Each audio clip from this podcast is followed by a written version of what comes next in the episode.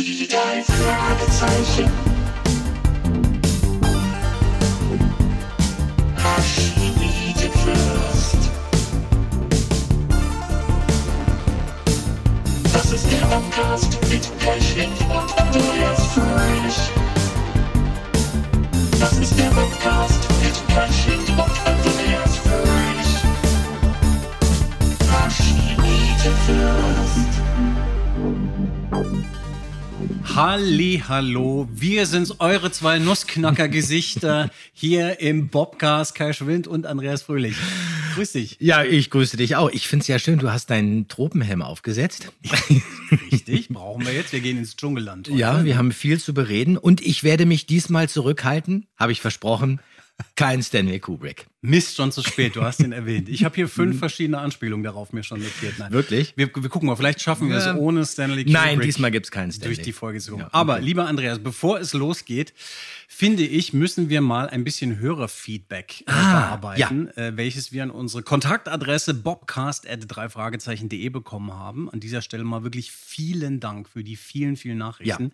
Das ist sehr rührend teilweise, was ihr da alles schreibt. Das ist ganz toll.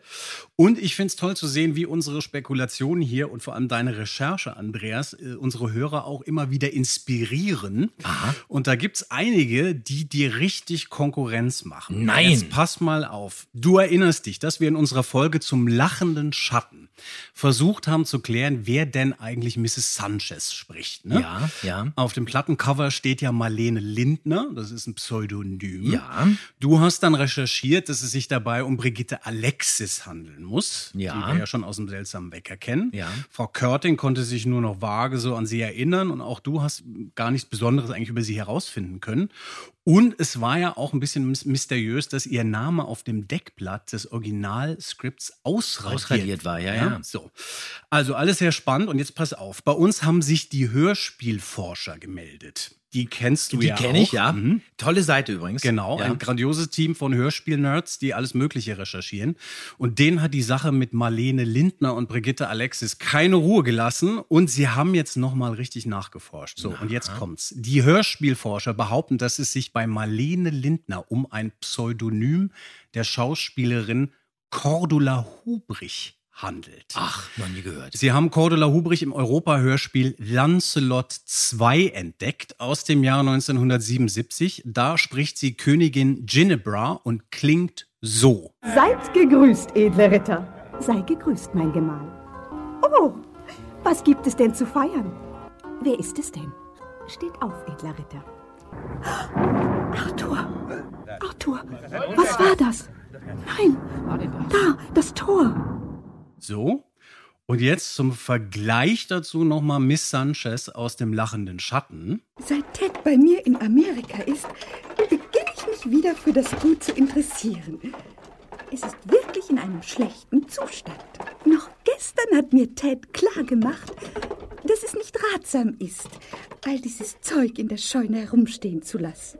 Ich finde, das ist ziemlich eindeutig. Ich finde das überhaupt nicht eindeutig. Was? Echt nicht? Nein, Ah, ich finde das sehr interessant, dass man das denken könnte. Ja, pass auf. Aber mein geschultes Ohr würde da widersprechen. Aber es ist noch nicht fertig. Jetzt- ja? jetzt also wär ich die, verrückt. Die Hörspielforscher schreiben, deswegen sind wir uns sicher, dass das Cordula Hubrich ist. Ja. Und ähm, sie sind auf sie gekommen, weil denen aufgefallen ist, dass sie im Produktionsjahr des Schattens, also 1980, für nur eine einzige kleine Rolle bei Europa in so einer Trixie Belden-Folge gelistet war. Das legt nahe, dass sie auch andere Rollen in diesem Jahr gesprochen hat. Darüber hinaus hat man sie bei Europa auffällig oft als Spanierin und Latina eingesetzt, Aha. was ja ne, für Miss Sanchez auch trifft. So, und jetzt wird's noch besser. Die Hörspielforscher haben nämlich Cordula Hubrich ausfindig gemacht Nein, okay, und bei okay. ihr angerufen. Und Ja. sie hat sich genauso am Telefon Sie hat gemeldet. sich so gemeldet, hallo. Nein, das Nein. weiß ich nicht, Ja. aber sie hat die Schauspielerei mittlerweile an den Nagel gehängt, äh, macht was anderes mittlerweile, lebt in München und sie meinte, ja, ich kann mich daran Nein, erinnern. also okay, gut, dann nehme ich alles So. zurück. Das ist, ist das toll. nicht Das finde ich sensationell? echt toll. So, also Miss Sanchez wird gesprochen von Cordula Hubrich. Vielen Dank an die Hörspielforscher. So, das fand ich schon mal super. Wir sind noch nicht durch. Andreas, kannst du noch? Es gibt noch ein Hörerfeedback, was uns Ja, ich bin erreicht total hat. gespannt, okay. Äh, Und auch da hing ein Soundfile an. Diese E-Mail ist von Felix Bartling. Und es geht ja hier beim Podcast darum, deine Erinnerung auf die Sprünge zu helfen. Ich Mhm. persönlich freue mich immer besonders, wenn du dich an so richtig peinliche Sachen erinnerst. Die Rolle Kemal bei den Funkfüchsen haben wir schon angesprochen und in besagter Folge zum lachenden Schatten hast du erzählt, wie du zur Rolle des Ken in den Barbie-Hörspielen gekommen bist. So, und da meldet sich jetzt Felix und sagt, was? Das soll Andreas peinlichste Rolle gewesen sein. Moment mal, da habe ich noch was viel Besseres Ja. gefunden. Ende der 80er Jahre gab es eine kurzlebige Serie bei Europa in Kooperation mit der Zeitschrift Mädchen. Manche erinnern sich vielleicht noch. Ja. Die Clique vom Reitstall. Und in Folge 4 mit dem Titel Die Radioshow aus dem Jahr 1989 sprichst du, lieber Andreas Thomas, Ja. einen Radiomoderator, der eine der Hauptfiguren, Tilly, interviewt. Und das machst du so schön ätzend, arrogant und schleimig. Das toppt in jedem Fall Kemal und Ken an Peinlichkeit, finde ich. Und den besten Satz, den müssen wir uns jetzt unbedingt nochmal anhören. Worum es geht, ist unwichtig. Tilly verplappert sich da on air mit irgendwas, was sie nicht hätte sagen dürfen. Aber Thomas wirkt sie wunderbar ab. Oh, das hätte ich wohl besser nicht gesagt. Bei uns darf jeder alles sagen, Tilly. Vielen Dank für deinen Besuch und weiterhin Hals- und Beinbruch. Danke. Und bei uns kommt die nächste Musik. Super new, super fast and super hot.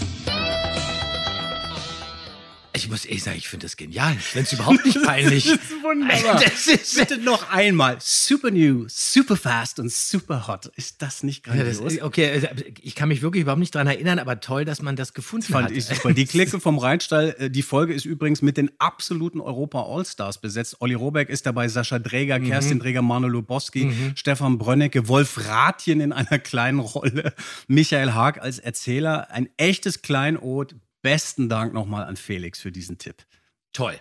Ja. Also ganz ehrlich, ich bin wirklich ziemlich baff, weil das äh, hatte ich überhaupt nicht mehr auf dem Schirm.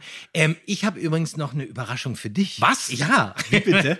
Wir haben uns ja im äh, Bobcast zur flüsternden Mumie über meine CB-Funker-Vergangenheit unterhalten, wenn du dich dran erinnern kannst. Ja, ja. So, und Markus aus Remscheid hat uns beide ein zweites Universum Walkie-Talkie geschickt, damit wir uns in Zukunft über CB-Funk verständigen können. ist ja du in. Oslo und ich in Berlin.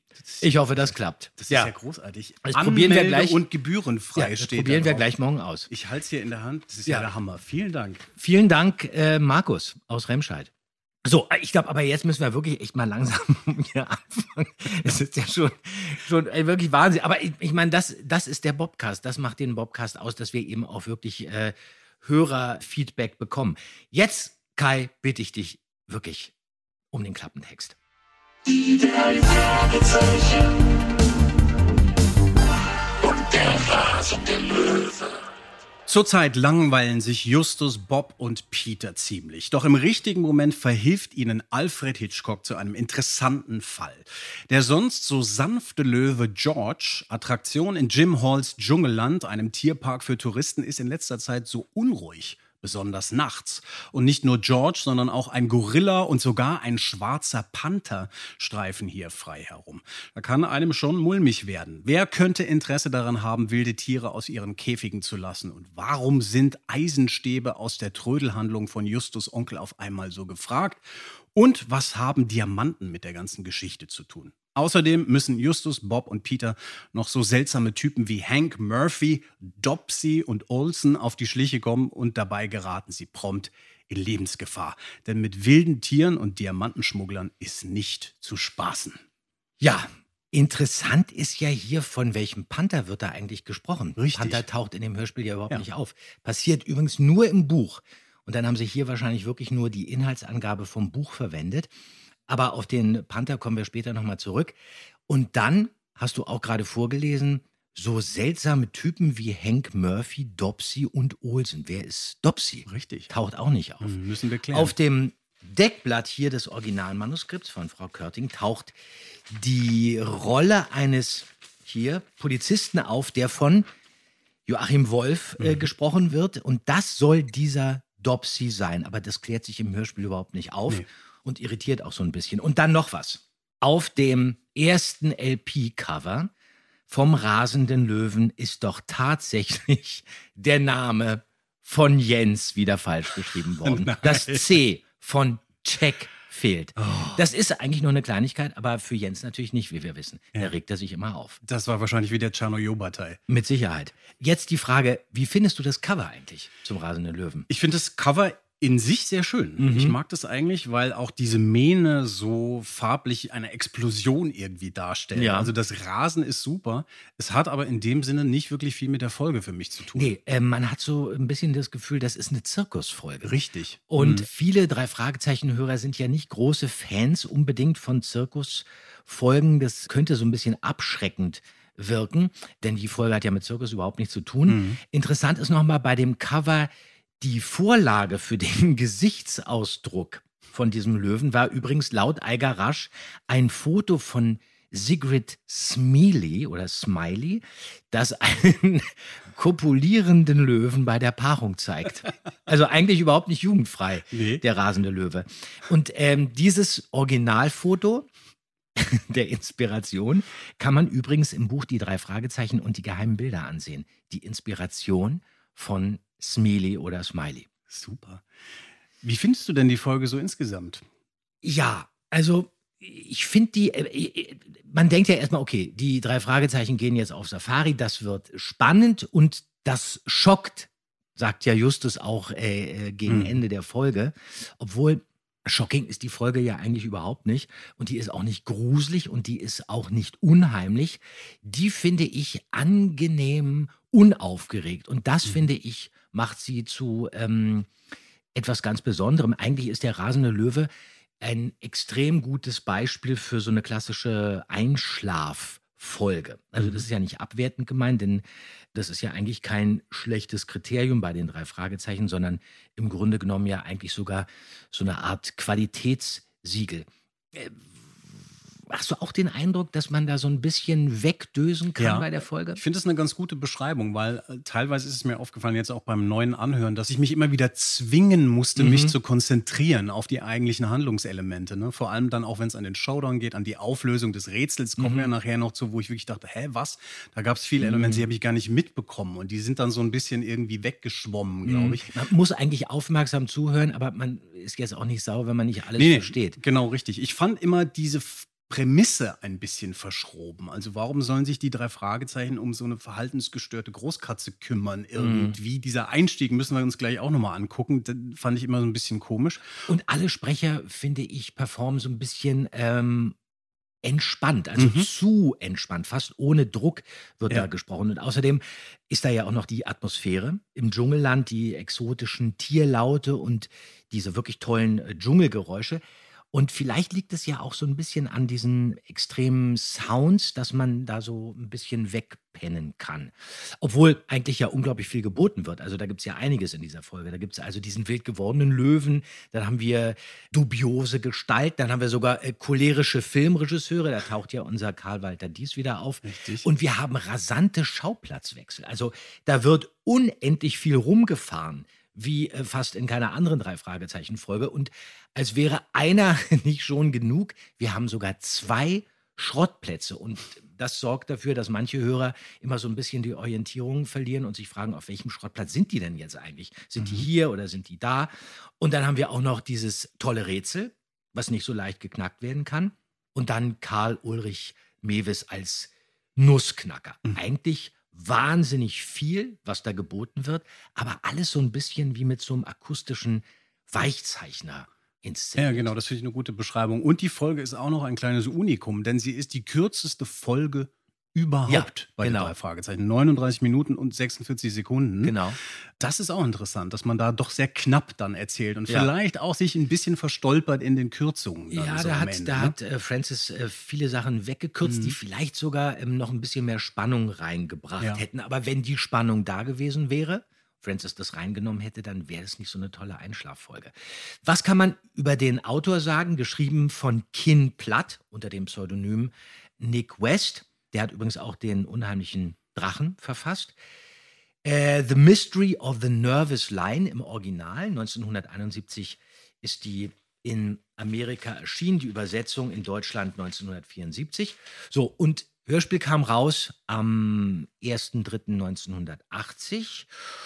Und, ähm, ach so, wusstest du übrigens, dass es äh, von dieser Folge auch eine Schweizer Dialektfassung gibt? Ja, richtig. Es Hast gibt- du da mal reingehört? Ich habe da mal reingehört. Es gibt mehrere sogar Dialektfassungen. Acht ich glaube, Folgen insgesamt, Genau, acht ja. insgesamt. Ich habe die auch irgendwo und das ist sehr, sehr putzig. Und das Tolle ist, dass in der Schweizer Fassung Justus übrigens nicht Justus heißt, sondern James. Ach ja, okay, Ja. richtig. The James. Ja. sehr gut. Ja. Wollen wir mal einsteigen Ja. direkt in die Folge und vielleicht gleich einfach zu Alfred Hitchcock, der die drei Fragezeichen auf den rasenden Löwen ansetzt. Habt ihr schon von einem Gebiet namens Dschungelland gehört? Das liegt drüben im Tal bei Chadwick. Es ist eine Art Wildpark. Ja, der Besitzer Jim Hall ist ein alter Freund von mir. Er hat ein Problem. Was ist das für ein Problem, Sir? Einer seiner Löwen scheint hin und wieder Anfälle von Raserei zu bekommen. Es ist ein Löwe, der öfter bei Filmarbeiten mitwirkt. Nun neigt er neuerdings zu Wutanfällen und es ist kein Verlass mehr auf ihn. Und wir sollen herausfinden, warum das so ist. Genau. In aller Eile und in aller Stille. Jim Hall kann sich keinen Trubel leisten, das würde sein Geschäft zerstören. Wie nah müssen wir denn an das Biest ran, Sir? Ja, das wird die Situation ergeben, Peter. Auf jeden Fall müsst ihr wissen, dass ein verschreckter Löwe, wie jedes nervöse Tier, gefährlich werden kann. Ja, sogar sehr gefährlich. Ja, das ist ja eigentlich so eine Art Himmelfahrtskommando, oder? Ja, auf jeden Fall. Wie gesagt, ich finde das sehr schräg, dass der sagt, fangt mal diesen Löwen bitte Ja, an. könnte es sein, dass Hitchcock äh, die drei Fragezeichen ähm, in Wirklichkeit eigentlich jetzt mal langsam loswerden möchte? Er hat jetzt die Chance, sie, sie wirklich äh, loszuwerden. Er schickt die einfach ins Dschungelland. Mhm. Ähm, die werden da vom Löwen gefressen und er kann endlich wieder in Ruhe seine Filme drehen. Richtig, das könnte, könnte sein. Da könnte man vielleicht auch noch mal aufnehmen, eine, eine Frage an die Autoren, die dunkle Seite von Hitchcock zu beleuchten da an dieser Stelle. Aber das Gute ist ja, Hitchcock weiß ja, dass nichts passieren wird, denn die drei Fragezeichen haben ja Peter dabei und wir wissen ja, wie alle aus der schwarzen Katze, dass Peter ja unglaublich gut mit Löwen umgehen kann.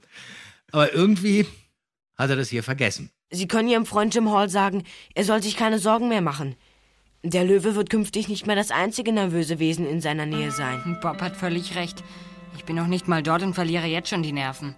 Ja, also jetzt mal ganz ehrlich, wie kann denn sowas passieren? Das ist ja wirklich äh, etwas chaotisch. Und äh, wir haben auch übrigens da nochmal ein paar Nachrichten bekommen, Leute, die uns darauf hingewiesen haben, auf diese Sache mit Peters Angst. Ja. Mhm. Es ist tatsächlich eigentlich mittlerweile Kanon, dass man weiß, dass Peter Angst vor übernatürlichen Sachen hat. Ja. Deswegen, du hast ja auch das schöne Geisterspray in den Taipan eingebaut. Mhm. Aber dass er eigentlich mit Tieren ganz gut kann, wie eben äh, in der schwarzen Katze, wo er den Löwen zähmt. Aber hier ist es vergessen worden. Warum? Wie kann sowas passieren? Ja, das ist wahrscheinlich so, dass sich wirklich die Autoren damals eben auch untereinander nicht abgesprochen haben. Mhm.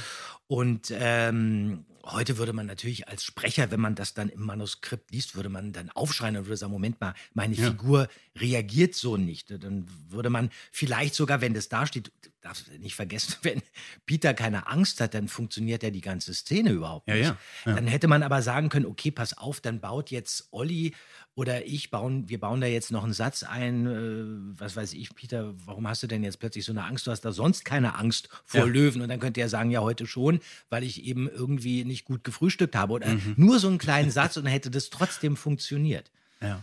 Aber wir haben ihm damals immer genau das gesagt, was da stand und Punkt aus Mhm. Ende. Und Nick West war das total egal, was sein Kollege vorher darüber geschrieben hat. Der hat Mhm. gesagt, die kommen jetzt eben hier ins Dschungelland und da ist ein Löwe und Peter hat Angst. Punkt. Ich finde es trotzdem auch sogar vielleicht ein bisschen interessant, dass noch sowas wie so eine Entwicklung stattfindet, Ja, gerade ja. in den ersten Folgen. Ne? Das findet sich noch so ein bisschen. Ja? Witzig ist ja auch, und das bezieht sich auch darauf, dass das Brüllen vom rasenden Löwen hier, dieser George, identisch ist mit dem Brüllen des Löwen aus der schwarzen Katze, nämlich mit Ratscha. Da hätte Peter ja erst recht keine Angst haben müssen, weil es ja ein und derselbe Löwe ist. ja, der war vielleicht dann größer oder die Tagesform war halt anders. Naja, gut. Zum Park. Ja. Das finde ich ja auch ganz interessant. Wie groß ist denn der eigentlich für dich? Dieser Das, das Dschungelland. Das Dschungelland, Gute ja. Frage. Äh, ganz ehrlich, also beim Anhören jetzt, ich habe da eine, eine Schrottplatz-Variante. Da stehen so ein paar Wagen rum. Da ist vielleicht äh, interessant. ein kleines Ja. Zirkuszelt Ja. noch irgendwie, aber also sonderlich groß finde ich den nicht. Ja, genau so, das hatte ich nämlich auch gefühlt. Also für mich war der ungefähr so groß wie, was weiß ich, anderthalb Fußballfelder, Ja. so Mhm. 10.000 Quadratmeter ungefähr, ja. Im Buch wird der ziemlich ausführlich beschrieben. Da ist der 40 Hektar groß, also 56 Fußballfelder. Da gibt es ein Canyon und ein großes Areal, das aussieht wie afrikanische Steppe. Da wird übrigens auch dieser Film gedreht, von dem im Mhm. Hörspiel die Rede ist. Dann gibt es eine Wildweststadt mit Friedhof. Dann gibt es noch eine Geisterstadt. Dann gibt es einen großen See, einen Berg mit einer Felswand. Woran liegt es, dass man das eigentlich nicht mitbekommt? Oder Mhm. woran liegt es, dass man auch so denkt, so groß ist der ja gar nicht? Vielleicht hätten Olli Jens und ich auch dieses Dschungelerlebnis vielleicht ein bisschen mehr mitspielen können. Mhm. Oder das hätten wir vielleicht ein bisschen besser auskosten können. Also dieses Horchen und Lauschen, dieses Urwaldgeräusche vernehmen, innehalten. Also ich hätte mir da auch so ein bisschen mehr Jurassic Park-Feeling von uns, also von uns dreien eigentlich auch Ja. Gewünscht. Aber irgendwie sind wir nicht so richtig da drauf Ja, eingegangen. interessant, dass du das so sagst. Man hätte natürlich auch ein bisschen wie so, apropos Jurassic Park, Ja. so eine kleine Einführung. Man fährt Eigentlich rein, ist es ja wie so. jemand Ja. erklärt und sagt und man hat ein bisschen Zeitsprünge. Ja, ja. Das ist auch, Ja. glaube ich, weil es so schnell geht. Ja? Ja, Im Buch ist das wirklich anders. Da Ja, wird es super. wirklich auch Interessant. viel mehr zum Thema gemacht. Denn im Hörspiel treffen sie dann ja relativ schnell Hank Murphy. Und das ist der wunderbare Harald Pages. Und hier liest er die Karte vor. Hier ist unsere Karte. Hm, die drei Detektive, drei Fragezeichen. Erster Detektiv Justus Jonas, zweiter Detektiv Peter Shaw, Recherchen und Archiv Bob Andrews. Ich bin Justus Jonas und äh, das sind meine Kollegen Peter Shaw und Hallo. Bob Andrews. Guten Tag. Freut mich, euch kennenzulernen. Harald Pages, für mich der Original Onkel Quentin der Fünf Freunde, auch eine Stimme aus meiner Kindheit. Ich mochte den nie sehr, also als Sprecher schon, aber als Rolle fand ich ihn unglaublich unsympathisch. Mhm. Ich dulde keine Hunde im Haus, hieß es da immer. Äh, hier aber auch ja, eigentlich sehr schön besetzt in dieser dubiosen Rolle. Ja. Hast du eine Erinnerung an ihn im Studio? Ja, ich kann mich wirklich an ihn noch erinnern. Also er war wirklich immer sehr, sehr angenehm und nett, so, auch so ein bisschen so ein Gentleman. Über ihn kann man sagen, er ähm, Schauspieler und Sprecher aus Hamburg, der ist 1930 geboren und ist jetzt, wie Frau Körting über seine Tochter Annika erfahren hat, ähm, Harald Pages ist nämlich der Vater von Svenja und Annika Pages, beides auch sehr erfolgreiche Schauspieler. Pages ist leider 2016 verstorben, hat sich dann aber schon lange vorher aus gesundheitlichen Gründen zurückgezogen. Und insgesamt hat er sechsmal für die drei Fragezeichen gesprochen und der letzte Einsatz von ihm war 1999 bei Wolfsgesicht. Er war sehr lange Ensemblemitglied am Ernst-Deutsch-Theater in Hamburg. Dort hat er 1986 in Thorntonwald unsere kleine Stadt mitgespielt, dann in Brechts Arturo Ui. Und dann konnte man ihn auch Tatort sehen und Sonderdezernat K1. Und er war auch einmal bei Aktenzeichen XY. Und da gibt es sogar einen kleinen Clip von ihm, wenn man bei YouTube Ah ja, okay. mal nach seinem Namen sucht. Hat ja eine sehr angenehme und sehr nuancierte Stimme und wurde deswegen, hast du ja auch gerade gesagt, sehr oft in Hörspielen besetzt. Beim Stahlelefant von Jules Verne, dann war er Meister Splinter, Teenage Mutant Hero Turtles und Antons Vater in Der kleine Vampir. Und dann äh, regelmäßig bei Hexe Schrumpeldeih und äh, auch Tim und Struppi und Perry Roden. Synchronsprecher war er auch, hat er dann auch unsere kleine Farm mitgesprochen und war in Walker, Texas Ranger. Aber eine Sache muss ich noch erwähnen. Mir macht es ja eigentlich Spaß, immer so ein bisschen rumzurecherchieren und es ist wirklich unglaublich irre, was man da teilweise findet. Harald Pages hat mal in einem schrägen Splatter-Film mitgesprochen, äh, synchronisiert, der aber unter Trash-Film-Fans extrem beliebt ist. Und der Film heißt Kannibalinnen im Avocado-Dschungel des Todes. ähm, und dieser Film, deswegen erwähne ich das, der spielt in einem unwegsamen Dschungelgebiet in Kalifornien. Da geht es um unschuldige kalifornische Avocado-Pflücker, die von irgendwelchen Piranha-Frauen terrorisiert werden. Und das, finde ich, klingt ja schon fast nach einem Fall für die drei Fragezeichen. Um Gottes Willen. Das wusste man gar nicht bisher, denn in Kalifornien gibt es neben dem Dschungelland auch noch den Avocado-Dschungel. Und zum Glück hat Hitchcock Justus, Peter und Bob nicht in den Avocado-Dschungel geschickt. Denn man kann sich nicht vorstellen, was da passiert wäre. Da wären sie nie wieder rausgekommen. Um Gottes Willen. ja, da wären die Piranha-Frauen gekommen. Was für ein Showstopper, sowas kannst du doch hier nicht. Aber der Die Titel ist doch der Hammer, das oder? Das ist tatsächlich fantastisch. Im Avocado-Dschungel des Todes. Da gibt es im Netz übrigens auch einen Ausschnitt. Kann man sich angucken. Ein Hammerfilm. Glaub ich. Das können wir aber jetzt nicht machen, sonst kann ich hier nicht mehr weiter nein, aber das musste ich kurz erzählen. Ja. Ich, als ich den Titel gelesen habe, habe ich gedacht, das darf doch nicht wahr sein. Wunderbar. Okay, gut.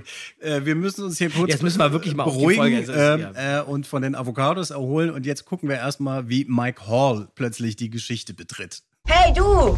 Wer seid ihr? Ähm, bitte pass auf. Da drüben ist ein Löwe. Wir haben ihn eben gesehen. Jetzt ist er im Gebüsch dort. Das ist George. George? Der Löwe heißt George? Vor George braucht ihr keine Angst zu haben. Er ist ganz zutraulich. So ein Gebrüll nennst du zutraulich? George tut keinem was. Ich kenne ihn. Ich arbeite hier. Ich bin Mike Hall. Nett, dich kennenzulernen, Mike. Wir sind die drei Detektive, die Mr. Hitchcock deinem Vater geschickt hat. Ich muss gestehen, dass mir der eigenartige Humor deines Vaters nicht besonders liegt. Wieso? Uns hier rauszuführen und uns dann einfach stehen zu lassen, mit einem Löwen in der Nähe. Das ist doch schon kein Spaß mehr. Ich verstehe überhaupt nichts mehr. Erstens bin ich Jim Halls Neffe und nicht sein Sohn. Und zweitens hätte Jim euch nicht mit dem Löwen allein gelassen. Wir haben alle nach ihm gesucht. Ja, äh, Matthias Lorenz, den finde ich gut, den finde ich wirklich unaufgeregt, absolut authentisch. Der klingt so ein bisschen so wie so ein junger äh, Volker Lechtenbrink, bloß nicht ganz so heiser und nicht ganz so rau. Ich kann mich leider überhaupt nicht an den erinnern. Den hat Frau Körting, das hat sie nämlich erzählt, 1973 von der Straße. Sprich, also den hat sie durch ein Schulcasting kennengelernt. Ah, also da okay. kamen dann Schüler manchmal zum Vorsprechen, die durften dann ein paar Sätze Probe lesen und da fiel Matthias Lorenz dann ähm, positiv auf und wurde dann später dann auch, also ein halbes Jahr später angerufen und hat dann bei Follyfoot Farm mitgesprochen, seine erste Rolle. Schade, dass der nicht mehr gemacht hat. Ja, finde ich auch. Der ist super in der Ja, Rolle. der hat dann nur Mhm. noch so bei Burg Schreckenstein, äh, Commander Perkins noch mitgemacht. Und dann war er Franz bei der Schweizer Robinson-Familie und später dann auch noch Pico Alvaro Hm. im Aztekenschwert. Richtig, okay. War der nicht auch bei Fünf Freunde? Ich Äh, kann- Im Nebel dabei? Ja, doch, richtig, richtig. Da Jetzt, spricht er nämlich sagst, auch mit. Genau, Genau. weil die Stimme, ja, ja, ja, erinnert mich. Und das ist wahrscheinlich auch aus dieser Zeit. Das ist diese Aufnahme Genau, genau. gewesen. Bis 1981 und dann war Schluss. Dann hat sich seine Spur verloren. Mhm. Dann soll er irgendwie noch Mitte der äh, 90er Jahre, 97 oder so, soll er in Berlin noch bei Z wie Zorro synchronisiert haben. Aber das Problem ist, es gibt noch einen anderen Schauspieler, der Matthias Lorenz heißt, aber der ist jünger als unser Matthias Lorenz. Und Frau Körting wusste leider auch nichts mehr zu berichten. Also eigentlich so ein ähnliches Schicksal wie unsere Brigitte Alexis. Da haben wir im Bergmonster gefragt, äh, was aus ihr geworden ist Ja. oder ob jemand weiß, was sie noch treibt. Und da haben eifrige äh, Bobcast-Hörer erfahren über einen Instagram-Account, dass Brigitte Alexis auf jeden Fall noch 1982 für den NDR gearbeitet haben soll. So, von Jim Halls Neffen jetzt zu Jim Hall, der dann auftaucht und den Löwen beruhigt. Keine Bewegung, Kinder. Und keiner redet, verstanden? Onkel Jim! Hey, George, Freundchen.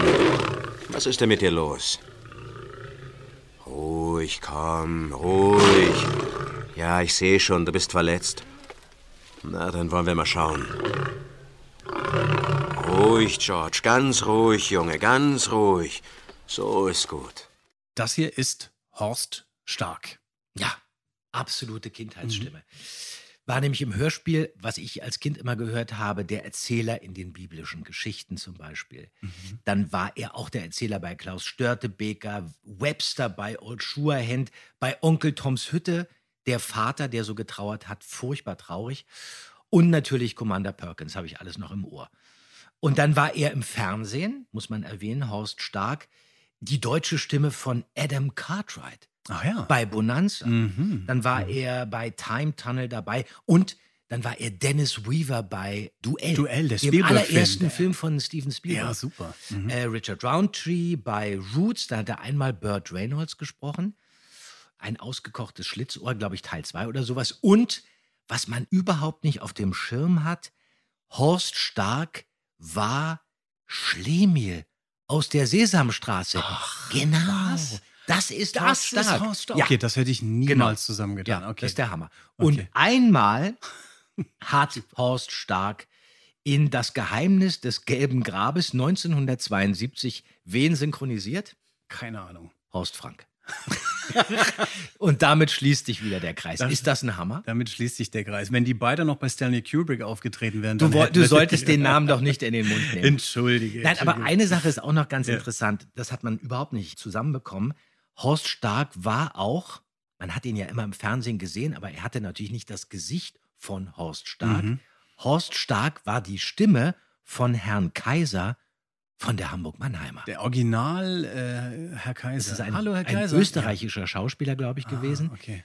Glaube ich, der dann von Horst Stark synchronisiert wurde. Hallo, Herr Kaiser. Mhm. Ja, spannend. Und bei den drei Fragezeichen taucht er ja auch ein paar Mal nochmal Ja. auf. Wir kommen also nochmal Mal, auf ihn ja. zurück. Ich würde jetzt ganz gern nochmal in eine Szene reinhören, eine bisschen längere Ja. Szene, die wir uns angucken müssen, denn hier kommen ein paar Klassiker äh, in dieser Folge, was auch die Fans sehr beschäftigt, nämlich das Nussknackergesicht taucht auf. Olsen Karl Ulrich Mewes. Da ist Nussknacker wieder. Jetzt wird's interessant. Äh, sind Sie der Besitzer von diesem Laden? Hm, ja, das bin ich. Mein Name ist Olsen. Ah, Schönen Stellvertreter haben Sie da. Ich hätte gern ein paar Stäbe von Ihrem Schrotthaufen gekauft. Aber der Bengel wollte mich übers Ohr hauen. Tatsächlich. Tut mir leid, das hören zu müssen, mein Herr. Kann ich mir denken, dass Ihnen das leid tut. naja, also schwamm drüber. Ich habe ihm für die Stäbe auf dem Haufen da drüben äh, äh, 20 Dollar geboten. Das hat er ausgeschlagen. Ja, hier sind keine Stäbe zu haben, mein Herr. Nur ein paar alte Tierkäfige. Äh, Ich weiß, ich weiß, aber die will ich ja nicht haben. Nur die Stäbe. Also hier sind 20 Dollar. Sind wir einig? Hm, tut mir leid, mein Herr, aber mein Neffe hat Ihnen die Wahrheit gesagt. Die Stäbe dort drüben sind für die Käfige bestimmt. Wenn wir die wieder hergerichtet haben, dann kann ich sie an den Zirkus verkaufen. Na schön. Also reden wir von Tierkäfigen. Aber wissen Sie auch, was er für die vier haben wollte? 4000. Nun ja, er ist noch jung und da hat er sich eben verrechnet. Sehen Sie? Dachte ich es mir doch. Ja, der Preis beträgt 6000 Dollar, das macht 1500 Dollar das Stück. Se sechs? Sechs? Na, dann lassen wir es. Wiedersehen.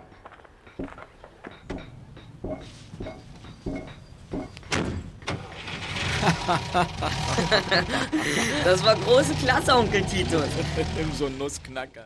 So, das hier ist, finde ich, ganz ehrlich, funktioniert eigentlich nur so in so einer internen Logik. Nein. Und damit, also ich Also, mag die Szene ja, total. also aber die- Moment, hör, hör Ja, was ich ja, ja. meine. Ich meine, dass dieses Timing hier so schräg ist, weil es kommt Olsen an, sagt hier, ich möchte diese Eisenstäbe kaufen. Justus sagt, ja, ja, gut, 1000 Dollar. Nee, ist mir zu teuer. Fährt weg. Onkel Titus kommt, das Gespräch beginnt, Olsen kommt wieder angefahren, als würde der auf der anderen Straßenseite stehen Ja, und weil er warten möchte und unbedingt diese Stäbe haben. Ja, ja, es ist nur vom Timing her unglaublich eng Ja, geschnitten und aber ich- gebaut. also ja? diese Szene finde ich wirklich toll, weil natürlich auch wirklich jetzt mal klar wird, was steckt eigentlich noch alles in Ja, Titus. und er tritt da auch ein bisschen aus diesem Schatten von Tante Mathilda heraus und zeigt mal so ein bisschen, dass er Humor hat und dann auch noch dieses weggeworfene, dieses Nussknacker. Ja, das ist das ist schon toll. Das ist eine schöne Farbe. Ich mag, ich mag das auf Ja, jeden Fall ja. auch. Ich war nur irgendwie, äh, ich finde es sehr, sehr schnell.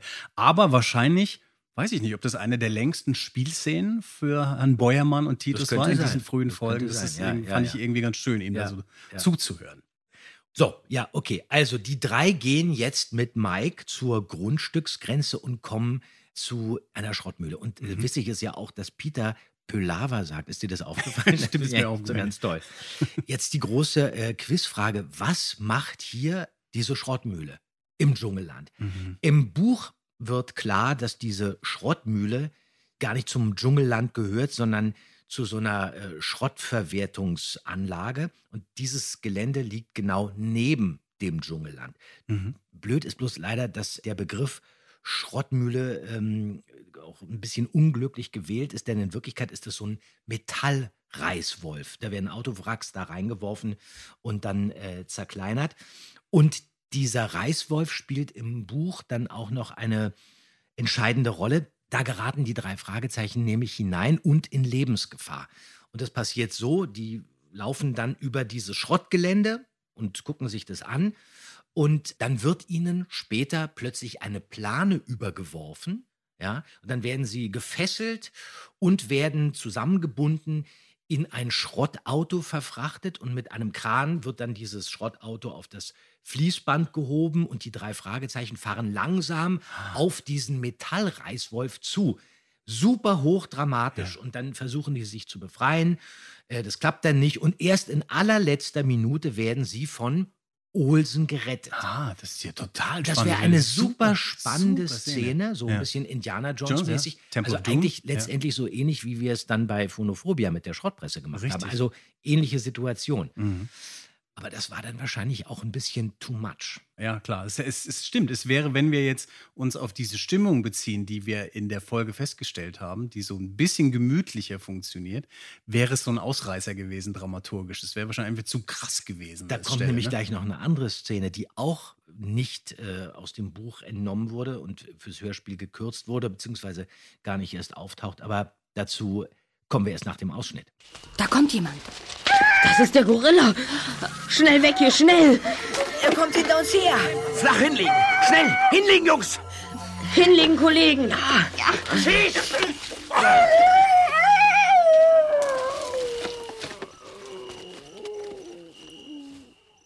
Ach, ich mag den Gorilla. Ich bin echt ein Fan dieses Gorillas. Hier ist es ja auch eindeutig, das ist tatsächlich ja ein Sprecher.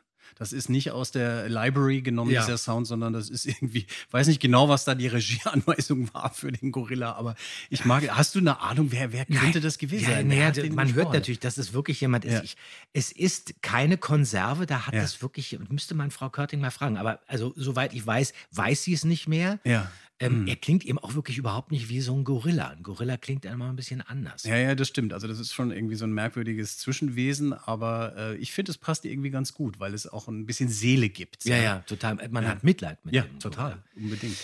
Jetzt wird übrigens auch ein anderes Tier noch erwähnt. Jetzt kommen wir nämlich endlich zu diesem schwarzen Panther. Mhm. Also es ist Ja. nämlich so, zeitgleich mit dem äh, Gorilla ist auch ein schwarzer Panther im Dschungelland angekommen. Also der wurde da geliefert und während Eastland mit seinen Schauspielern, da taucht auch dieser Rock Randall, dieser Schauspieler auf, und dem Löwen äh, George eine Filmszene drehen.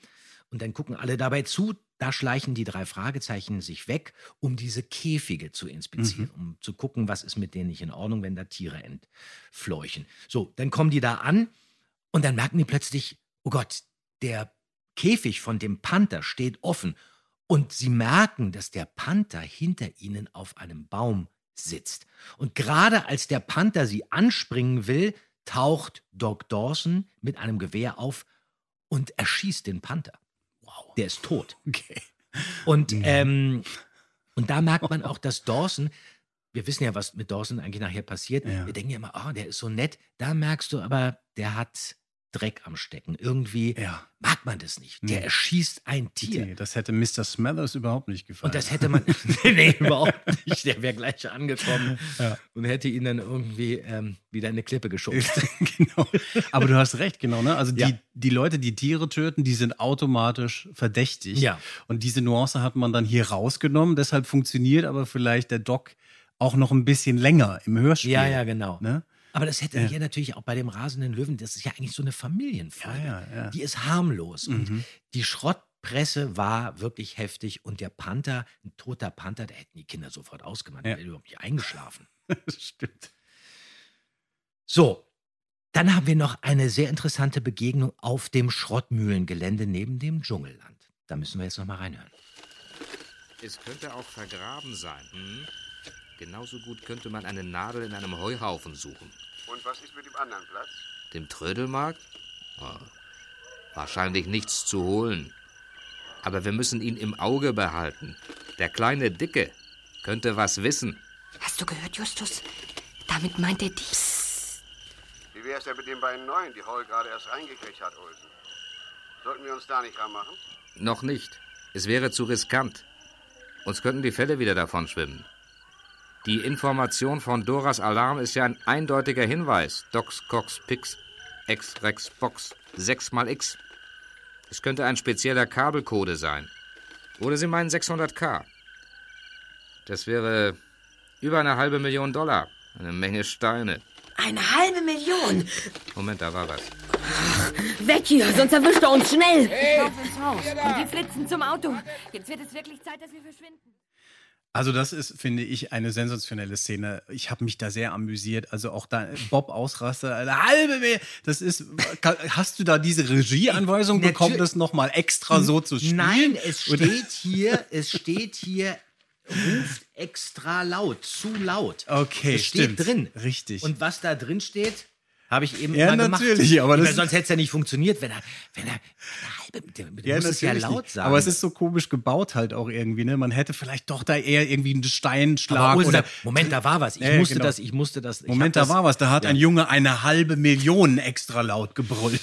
Aber interessant ist ja auch bei der Szene ähm, die Stimme am Sprechfunkgerät. Mhm. Das ist übrigens Dopsy, also Mr. Dobbs, der im Klappentext erwähnt wird, aber im Originalmanuskript taucht der nur auf als Polizist. Stimmt, steht hier, ja. okay. Und der ist eigentlich ein Kollege von diesem Zollfahnder Ja. Olsen, der in Wirklichkeit nicht Olsen heißt, sondern Stevenson. Ah, Ja, okay. Das sind alles Informationen aus dem Buch. Und dann der Kabelcode. Ja, bitte, was ist denn da wieder? Also das Wort Code, gut, okay, Anfang der 80er, aber da hat man doch das Wort Code schon so im allgemeinen Sprachgebrauch gehabt. Ist einfach durch die Lappen gegangen. Ja, bei Kodebeutel vielleicht, wenn du mit deinem Hund Gassi gehst. Aber sonst nicht.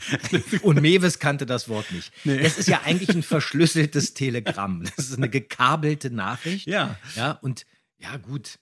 Es ist, ist eben alte Schule. Alte Schule, genau. Da liest man jeden Buchstaben. Als Deutscher hat man Angst vor dem Wort Code. Es ist so. Richtig. Er hat es, er hat, stimmt, er hat es weicher gemacht. Er hat den Code weich, Ja. weicher gemacht, damit es in dieser Szene funktioniert. Okay, das ist, äh, es ist sehr schön. Und dann haben wir wirklich jetzt hier das beste Rätsel aller Zeiten in dieser Folge. Sehr kurz, sehr knapp. Docs, Cox, Pix, Ex, Rex, Box. Mhm. Lösen wir gleich auf. Machen wir, genau. Denn erst scheint es so, als würde Jim Hall hinter allem stecken. Ne? Äh, Justus findet dieses Telegramm in der Arzttasche von Dawson. nachdem er Kommissar sich- Zufall schlägt zu. Richtig, Ja. nachdem er sich da an der Dose verletzt hat. Und dann präsentiert Justus das Rätsel. Und das hören wir uns jetzt auch nochmal an. Mike, das Telegramm lautet Docs, Pix, Ex, Rex, Box. Das bedeutet, wie ein Specht an die Stäbe des Löwenkäfigs picken. So findet man die Diamanten, die auf den Docks darin versteckt worden sind. Ach, gib mal die Zange. Hier, was willst du damit? Die Schrauben lösen.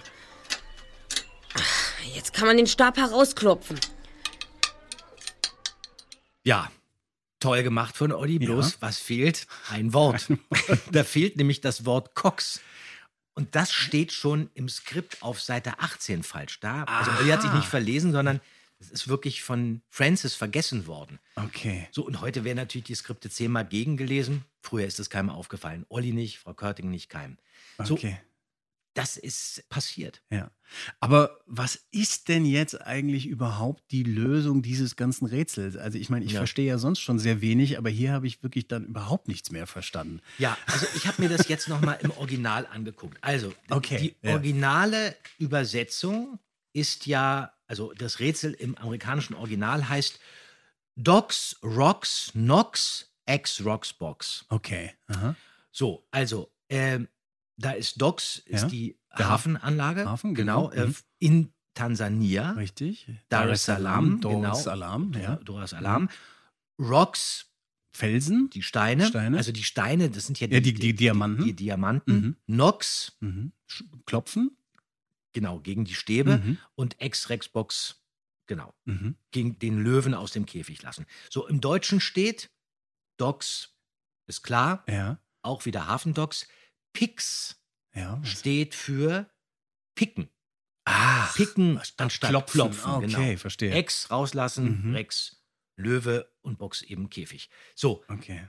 weggelassen habe ich jetzt aber gerade das Wort Cox. Mhm. Denn Cox ist ja eigentlich so ein bisschen unglücklich gewählt, irritiert da auch total. Ja. Dass damit Diamanten gemeint sein können, ist ja eigentlich ziemlich an den Haaren Mhm. äh, herbeigeholt. Das hat Leonore Puschert auch gemerkt und hat dann sogar im Buch Bob darüber spekulieren lassen, ob mit Cox nicht vielleicht sogar Kokain gemeint sein Aha, okay. Mhm. die Frage ist, warum hat sie nicht was anderes genommen? Mhm. Denn Bob recherchiert ja auch noch mal über die Gewichtseinheit von Diamanten und Mhm. redet dann von Karat. Richtig. Sie hätte ja auch Kax nehmen können. Und dann hätte man sagen können, Kax steht für Karat. Ja, das stimmt, aber dann kommen wir wieder auf Code. Das wäre vielleicht ein bisschen, Ja, stimmt. ein bisschen zu viel Kakophonie. Ja, das hier. stimmt. Nein, irgendwie, äh, wie wir schon wissen, keine Fäkalsprache bei Nein. den drei Fragezeichen. Richtig. Und man muss ja auch mal sagen, ich finde, die Rätsel sind oft grandios übersetzt im Deutschen. Man also macht wenn, sich darüber auch keine Gedanken. Äh, die klingen cool, ja, die ja. klingen super Genau. und du kaufst das. Ja, natürlich, das ist es. Ja, man nimmt es einfach so hin. Und wenn man dann so langsam schon am, am Einschlafen ist Ja. gegen Ende, Ja. dann vertraut man einfach auf Justus und sagt, okay, alles klar.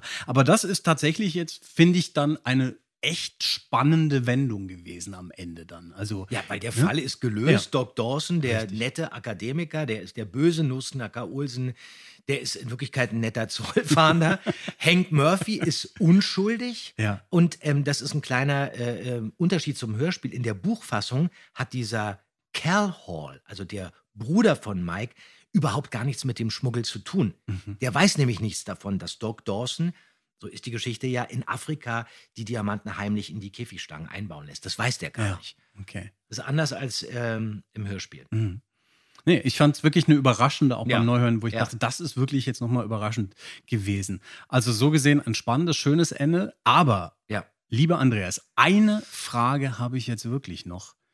Was hat denn nun eigentlich diesen Löwen so rasend und verrückt gemacht? Was war das denn? Das ist unspektakulär, ähm, aber sehr plausibel. Dieser ähm, Löwe, das erklärt Justus dann äh, später damit, der Löwe hat sich unwohl gefühlt, weil er im Haus von Jim Hall eingesperrt gewesen war und später dann, weil Doc Dawson abends beim Haus immer rumgeschlichen ist und die Käfige untersucht hat. Das ist die Erklärung, Okay. warum der rasend Verstehe. Naja, gut, das ist holpert so ein bisschen. Hätte man vielleicht irgendwie was anderes in die Titelgebung machen können. Vielleicht auch gar nicht auf den Löwen fokussieren, oder? Ja, aber es ist natürlich der Hm. rasende. Naja, das und es klingt ja eigentlich auch ganz gut. Bloß man denkt ja, Ja. rasend hat was mit Geschwindigkeit zu tun. Ja, ja. Aber darum geht es ja gar nicht. Darum er rast ja nicht. sondern der wird wütend. Ja, richtig. Naja, gut. Ganz ehrlich, ich war ja so ein bisschen skeptisch, was diese Folge anbelangt, aber nach unserer Besprechung jetzt, ich finde sie wirklich besser Ja, jetzt. ja, ich ja, höre mir ja, die jetzt ja. gleich nochmal an, glaube ich, weil es ergibt mehr Sinn und es ist ja ein bisschen viel gekürzt. Man hätte ein bisschen mehr aus dem Buch retten können. Und wenn man vielleicht ein bisschen mehr drin gelassen hätte, also auch ganz besonders die Schrottpresse nochmal,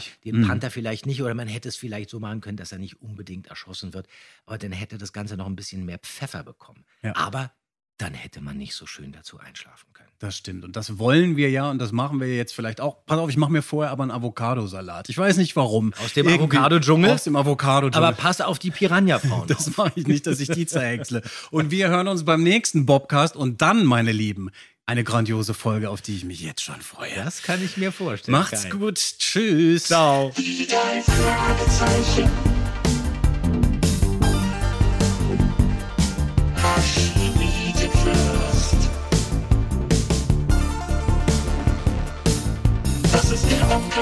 Podcast mit Pechling und Andreas Fröhlich. Das ist der Podcast mit Pechling und Andreas Fröhlich. Archimedenfürst.